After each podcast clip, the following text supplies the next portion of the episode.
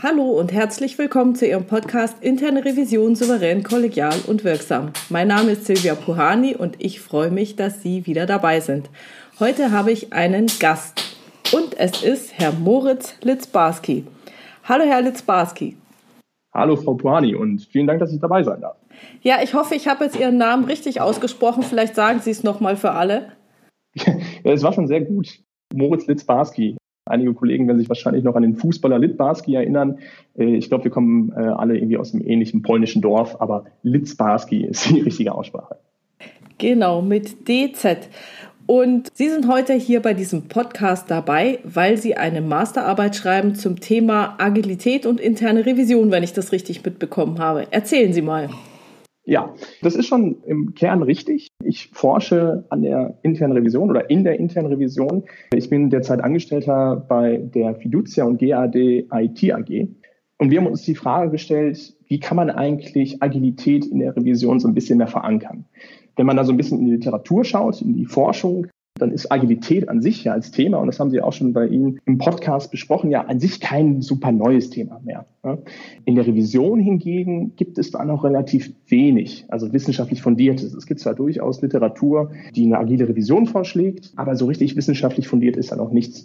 Und deshalb haben wir da eine Grundlagenforschung angelegt, die sich mit dem Mindset, mit dem agilen Mindset eines Revisors und Persönlichkeitsmerkmalen auseinandersetzt. Also, also wenn man das ganz grob zusammenfasst, dann versuche ich einfach herauszufinden durch eine Persönlichkeitsstudie, welche Person, und das ist ein bisschen ganz äh, böse gesagt, vielleicht besser oder schlechter sich in der agilen Welt zurechtfinden können. Dazu haben Sie einen Aufruf gestartet, an einer Umfrage teilzunehmen, weil die Studie wird natürlich umso besser, je mehr Leute teilnehmen. Genau, das ist richtig, ja. Worum geht es denn genau bei diesem Aufruf oder welche Fragen müssen denn da so beantwortet werden? Also erstmal diese Persönlichkeitsstudie, also die, das Kernziel ist herauszufinden, wie gesagt, kann man quasi von Persönlichkeitsmerkmalen schauen, dass Leute vielleicht besser oder schlechter in Agilität sich zurechtfinden können. Und dafür habe ich einen Fragebogen konzipiert. In diesem Fragebogen versuche ich herauszufinden, wie denn so die Persönlichkeit des Menschen ist und wie auch so dieses agile Mindset zu tragen kommt. Ich kann jetzt nicht genau sagen, nach welchen Modellen ich da forsche, denn jetzt auch an alle Zuhörer, die sich diesen Podcast dann am Ende anhören, wenn da jeder genau weiß, wie dann das Forschungsdesign ist, das macht es natürlich so ein bisschen schwierig, das verzerrt so ein bisschen die Ergebnisse. Aber so ganz grob gesagt ist dieser Fragebogen voll mit, naja, Persönlichkeitsfragen. Wie bin ich eigentlich? Wie reagiere ich in bestimmten Situationen? Wie bin ich so als Charakter? Charaktertyp und das wird dann halt am Ende, dann wird geschaut, okay, gibt es halt Korrelationen mit dem agilen Mindset. Und an alle, die sich das hier anhören, also wenn man sich da so ein bisschen durchklickt, dann hat man vielleicht das Gefühl, es sind so ein bisschen willkürliche Fragen. Das mag der Eindruck sein, aber bitte bleiben Sie einfach alle dran bis zum Ende. Dann ist die Datenlage wirklich besser. Ne? Wir kennen das ja alle, wenn wir so einen Stapel von Interviews oder einen Stapel von Fragebögen zurückbekommen und da sind von zehn Fragebögen, es fehlt in jedem Fragebogen irgendeine Frage. Das ist ein bisschen deprimierend. Und da dann einfach nochmal die Bitte, einfach bis zum Ende ausfüllen, auch wenn man manchmal nicht so genau weiß, wie man das sagen soll, aber aus dem Bauch herausgeschossen ist das eigentlich immer die richtige Antwort. Wen haben Sie denn als Zielgruppe für Ihren Fragebogen? Ja, die Zielgruppe, die ist natürlich der Revisor. Ne? Also ich versuche in der internen Revision zu forschen oder ich forsche in der internen Revision. Und es wäre natürlich schön, wenn dann Revisoren da auch teilnehmen würden.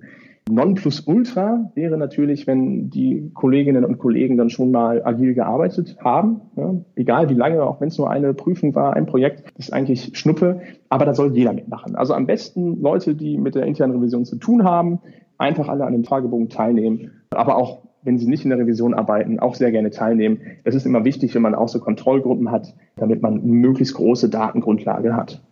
Okay, und wahrscheinlich brauchen Sie dann auch ein paar Revisoren, die noch niemals agil gearbeitet haben. Auf jeden Fall, ja, bitte, bitte. Also jeder, der sich da jetzt gerade irgendwie angesprochen gefühlt hat, ne, gerne daran teilnehmen. Also je mehr, desto besser, ist hier das Motto. Ich habe ja Ihren Fragebogen schon mal ausgefüllt und Sie hatten, glaube ich, angegeben, dass es maximal 30 Minuten dauert.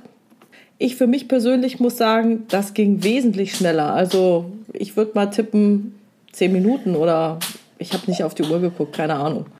Das liegt natürlich auch daran, dass Sie viel wahrscheinlich auch im Internet unterwegs sind, viel auch am PC arbeiten, den Fragebogen genau. Da muss man eigentlich viele Leute mit abholen. Es gibt da bestimmte Vorlagen, wie man Fragebogen zu konzipieren hat. Ich glaube, da erzähle ich Ihnen nichts Neues. Und mit diesen 30 Minuten in meiner Kontrollgruppe, das war auch groß gefasst, da war wirklich so das Maximum.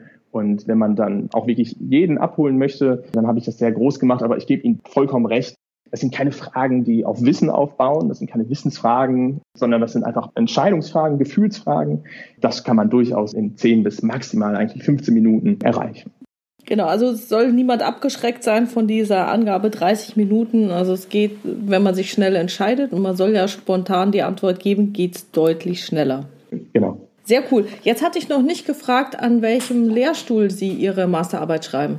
Ich schreibe die an der Technischen Universität in Chemnitz und da am Personal- und Führungslehrstuhl. Ich mache meinen Master of Science in Management and Organization Studies und wir haben da quasi drei Lehrstühle, an denen wir das machen, Innovation, Organisation und Personal. Und an dem Personallehrstuhl mache ich das. Es ist ja durchaus eine Persönlichkeitsstudie und dementsprechend ist das der treffende Lehrstuhl. Den Link für diese Umfrage finden Sie in den Show Notes zu diesem Podcast und auch in der Xing und LinkedIn-Gruppe Interne Revision souverän, kollegial und wirksam.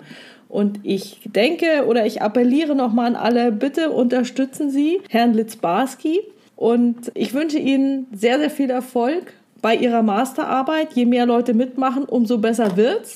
Und wenn die Umfrage abgeschlossen ist, die Masterarbeit fertig ist, dann habe ich gehört, sind Sie bereit, dass wir dann auch nochmal einen Podcast über Ihre Ergebnisse machen. Passt es? Ja, Frau Puhani, sehr gerne. Vielen Dank für die Möglichkeit, hier das nochmal so ein bisschen an die Welt tragen zu dürfen. Ja, klasse. Okay, dann wünsche ich Ihnen viel, viel Erfolg bei Ihrer Masterarbeit und an alle Kollegen, bitte machen Sie mit. Wir können nur daraus lernen. Ich bin sehr gespannt, was rauskommen wird. Und ja, das Thema Persönlichkeit und interne Revision bewegt mich zurzeit auch sehr und ich bin wirklich gespannt, was rauskommt. Also herzlichen Dank. Vielen Dank. Tschüss. Tschüss.